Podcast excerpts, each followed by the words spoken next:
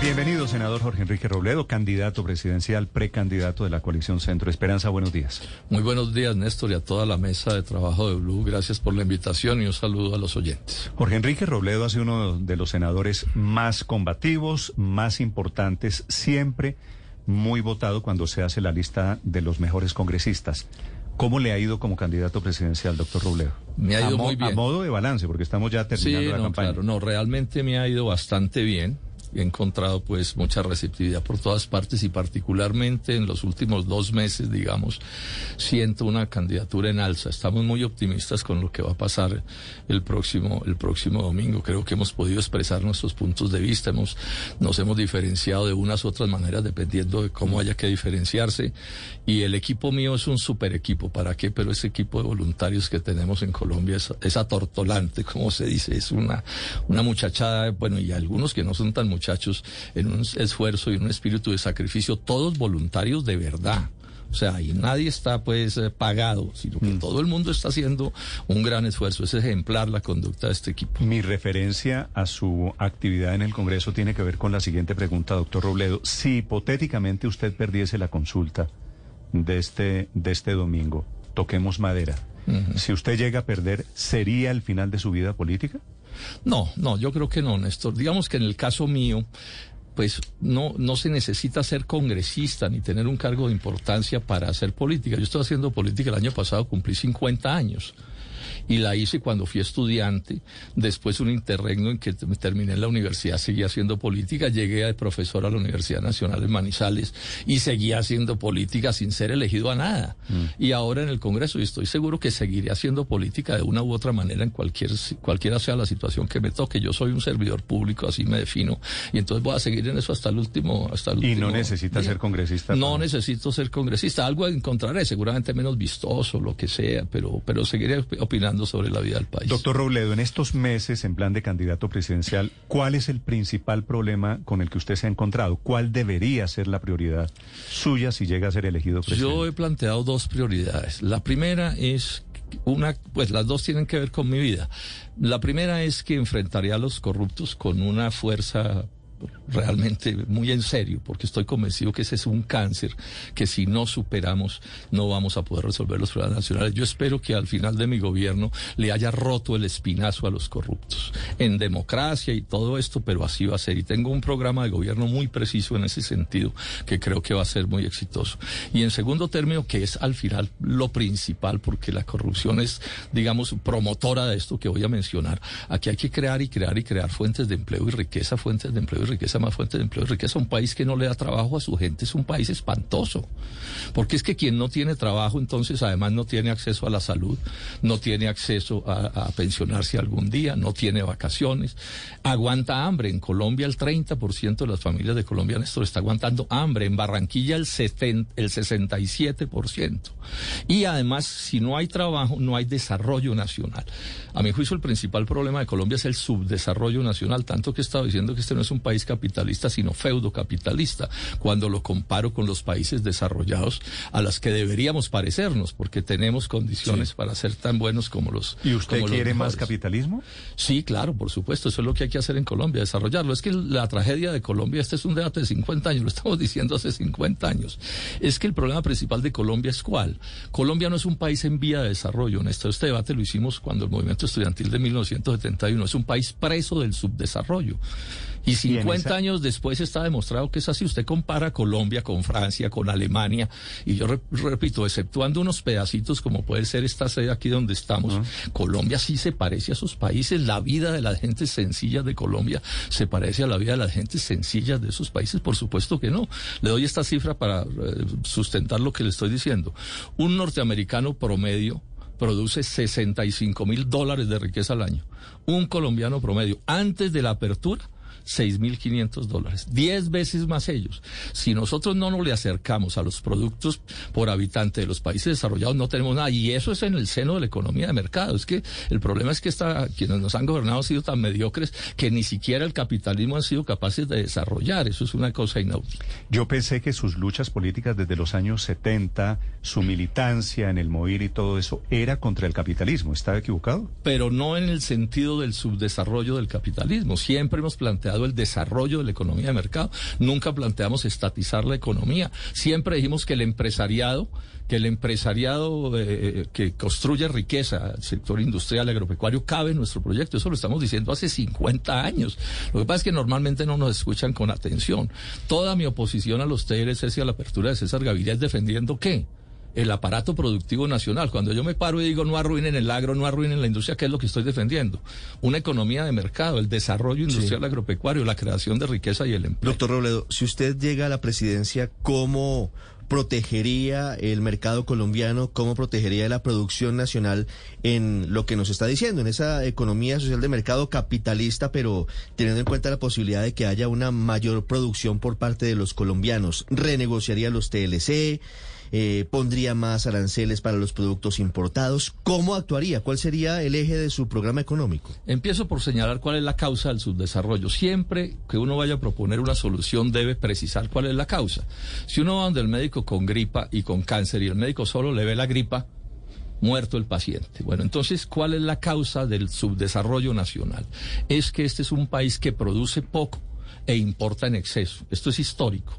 Y ahora con la apertura del libre comercio ni se diga, importamos demasiado. No es que no haya que importar, pero uno no puede importar hasta el punto de destruir el potencial de desarrollo del país, de dejar a la gente sin empleo. Es que todo progreso, Néstor, proviene del trabajo. Todo, el ciento por ciento del progreso proviene del trabajo. Entonces, un país que no deja trabajar a su gente, o a una familia que no la dejan trabajar, la están matando. Entonces, ¿qué habría que hacer, Ricardo? Mire, habría que importar menos y exportar más, fundamentalmente, bueno, en industria y en agro, que son la base del progreso. O sea, para que progrese todo un país como Colombia, hay que desarrollar la industria y el agro, con todo lo que eso significa. Por ejemplo, desarrollar la ciencia, en la que somos atrasadísimos. El desarrollo científico de Colombia nos avergüenza ante el mundo civilizado. Y eso se, se hace tomando medidas en, en dos sentidos. Medidas de disminuir el costo país, para que seamos más competitivos. Nuestras tasas de interés son muy altas, el acceso al crédito es muy restringido, tenemos una de las electricidades más caras del mundo y eso dificulta eh, competir. Y por supuesto hay que tomar medidas de comercio internacional que, por ejemplo, podamos restringir importaciones si eso es lo conveniente al desarrollo del país. pero, sí, eso se puede, Robledo, eso Perdón, ya termino, agrego una, una sola cosa. Y hay que renegociar, yo sí creo que hay que renegociar los TLCs porque quedaron como, como sin negociadores del lado de Colombia. Se los advertí cuando los estaban negociando, Néstor. Usted se acordará que les dije, van a quebrar al país. Es mentira que Colombia vaya a progresar con los TLCs. Bueno, y ahí están los datos. Pregúntenle a los industriales y pregúntenle a los agricultores. ¿Por qué no renegociar los TLCs de Colombia? Pero cuando usted dice que hay que importar menos y que hay que exportar más, pues obviamente eso es un mundo ideal, un mundo de pajaritos perfecto. Pero si dejáramos de importar en este momento, senador Robledo, la carestía sería mucho peor y ese 30% de familias hoy con hambre que tanto le preocupa podría dispararse y llegar quién sabe hasta qué niveles. ¿Usted cree que eso es una, es una propuesta factible hoy en día, dadas las cosas como están? ¿Eso de importar menos? Estoy hablando de política general.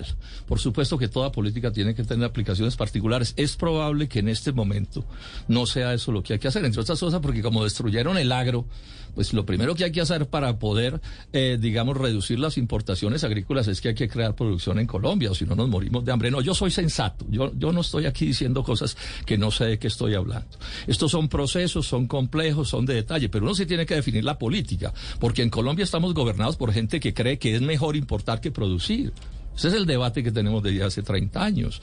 Ese es el debate. El problema no es, es cuál es el enfoque, Pero en ese, en ese dilema de importar o producir, nosotros no podemos producir de todo. No, yo sé que no. es que se trata de. Nos tendríamos que especializar en algo. Claro, tenemos que. Hay que hacerlo bien hecho. ¿no? pero no. Hay que industrializar al país. Esto es una cosa que está clara desde hace 200 años, Néstor. La revolución industrial. Aumentar la productividad del trabajo. Un país no se puede desarrollar exportando materias primas agrícolas y mineras ¿Quién ha visto eso? Bueno, salvo que usted sea Arabia Saudita, pero ese no es Colombia.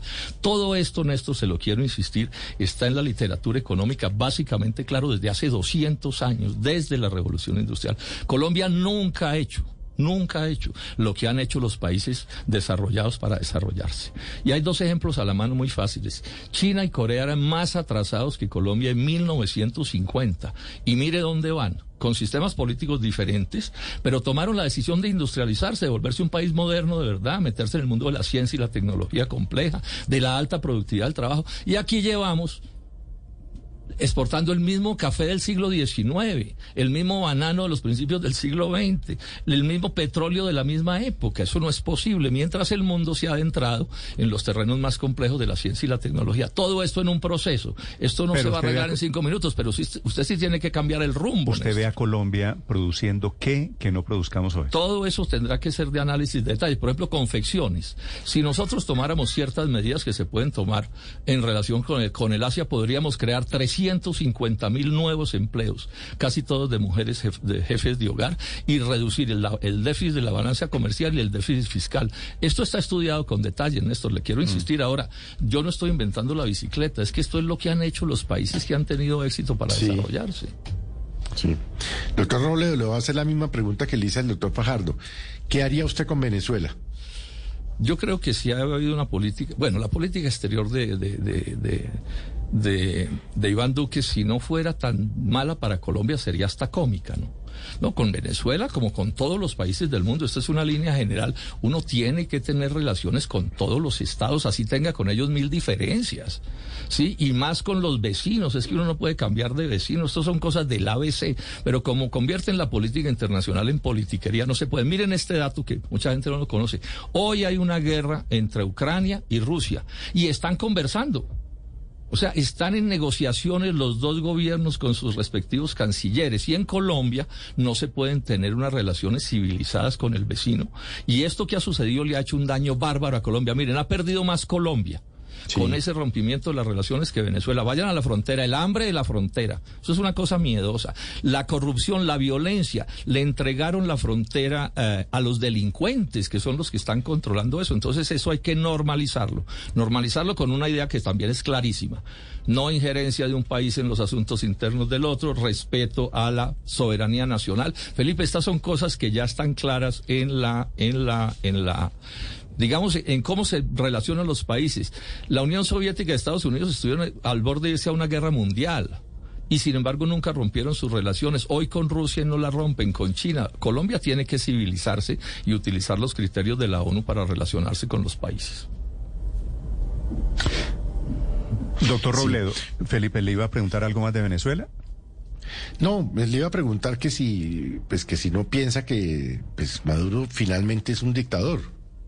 Sí, yo no comparto con Maduro nada, ni fui chavista tampoco, ese no es mi problema, ¿sí?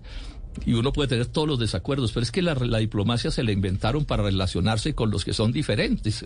De eso es de lo que se trata. Pongo el ejemplo. Ucrania y Rusia se están echando bala. Están en una guerra, en plena guerra, y no rompen las relaciones.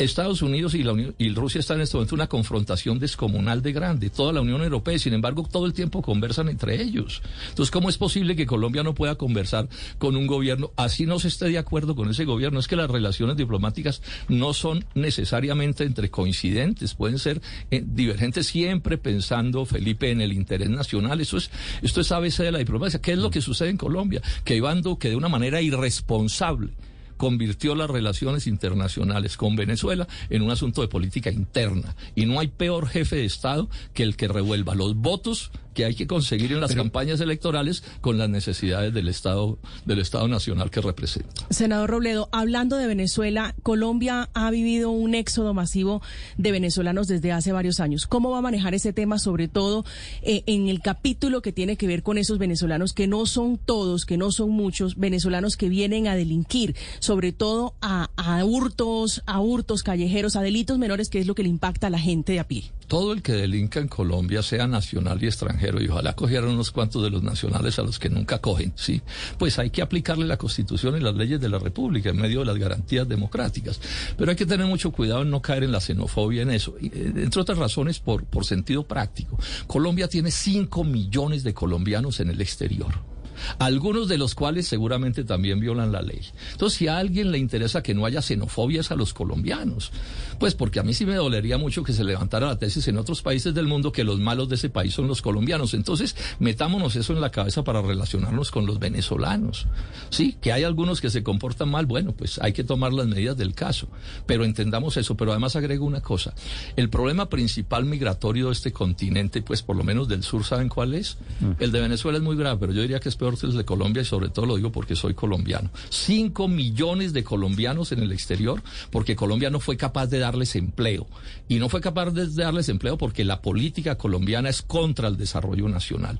Y de eso sí no se habla en Colombia en general. Hay que hablar del caso de los venezolanos, por supuesto que sí. Pero yo lamento que esto no sea un tema de debate nacional, el hecho de que Colombia expulsa a la gente que crea la riqueza. ¿Cómo va a haber progreso en un país donde echan a los trabajadores? Néstor, es que el progreso, todo progreso depende del trabajo. Eso es a veces de la economía de mercado y de todas las economías. ¿Pero qué quiere decir que echan a los trabajadores? Pues que no hay trabajo en Colombia, toda la gente se va. Cinco millones de colombianos en el exterior que no se van, unos cuantos se van porque, bueno, razones particulares, pero en general se, se van es porque no tienen trabajo. Y me temo que estemos al borde de otra gran oleada migratoria, que creo que ya empezó. Ojalá no. De, de ojalá colombianos, dice usted. De, Colom- colombianos yéndose. Y cuando se va un, un ingeniero colombiano, un obrero colombiano, lo que sea, estamos es perdiendo la base de la riqueza nacional. Y estamos perdiendo la capacidad de compra de sus compatriotas. O sea, estamos matando la Y economía. de no estamos recibiendo miles de millones de dólares de las remesas que No, envían eso esos es una suma insignificante frente a lo que podrían crear como riqueza. Eso está inventado, miren esto.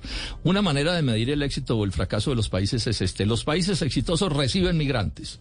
Porque no hay mejor negocio que usted recibir gente, porque la gente es capaz de, de crear más riqueza que la que produce. Y los países fracasados expulsan a su gente. Son incapaces de tenerlo. Ahora, en Haití uno entiende, porque ese es un país destrozado de muchas maneras, pero que un país de un millón de kilómetros cuadrados, costas en los dos mares, todo tipo de climas, esta riqueza exuberante de este país tiene que haber estado muy mal gobernado muchos años para que estemos en esa tragedia. Doctor Robledo, un par de preguntas para, para terminar. También son preguntas que le hago a todos los candidatos de su coalición. Sí, señor. Esta coalición que me parece a mí, para describirla en términos suaves, ha, ha sido un poquito accidentada.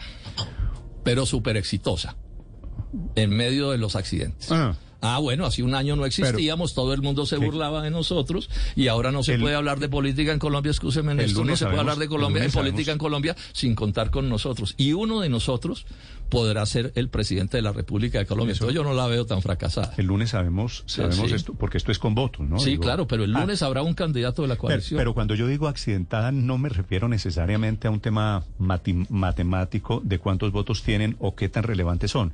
Digo porque lo que ha visto el país Sí, un poquito es claro, ha habido una- controversias. Una, peleadera que, que se produce en un sector donde uno no la esperaba. Ustedes estaban llamados a hacer eh, la tranquilidad, se presentan como la no polarización y lo que han hecho es vivir en esta carrotera. ¿Usted apoyará al candidato que gane la consulta si no es usted? Ese es el acuerdo general que está establecido, pero ya he planteado que hay una excepción de eso, que es una decisión tomada por, por, la jefatura de dignidad, por el, el Comité Nacional de Dignidad, porque hay un candidato aquí que rompió los acuerdos.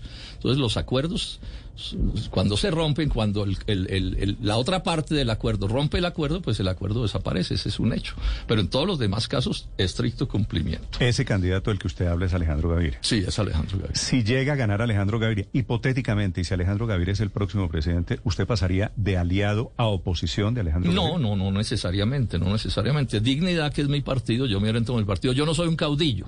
O sea, yo no soy el dueño, pues, de esto que estamos haciendo, cosa que me enorgullece. Entonces, Dignidad tomará sus decisiones, pero cumpl- cumpliremos todas las normas legales y, las, y los criterios políticos que definamos, pero no se trata, pues, de... Sobre, de nada sobre eso que, que es importante, aunque parezca un poco aburridor, los estatutos, el acuerdo que habían alcanzado sí le permite a dignidad, en caso de que gane Alejandro Gaviria, no acompañarlo. Eso, eso eh, sí está eso lo permitido. vamos a ver en detalle qué forma asumiría, pero además les voy a decir esto, no tengo ni la menor preocupación, no me desvela un minuto esa posibilidad remota, no, O sea, no hay no- ninguna no- usted no posibilidad. cree que va a ganar no, Alejandro no, Gaviria? no hay ninguna posibilidad de que gane la consulta, ninguna. Eso no, eso, entre otras cosas, porque pues se disparó a sí mismo cuando empezó a hacer esos acuerdos que hizo.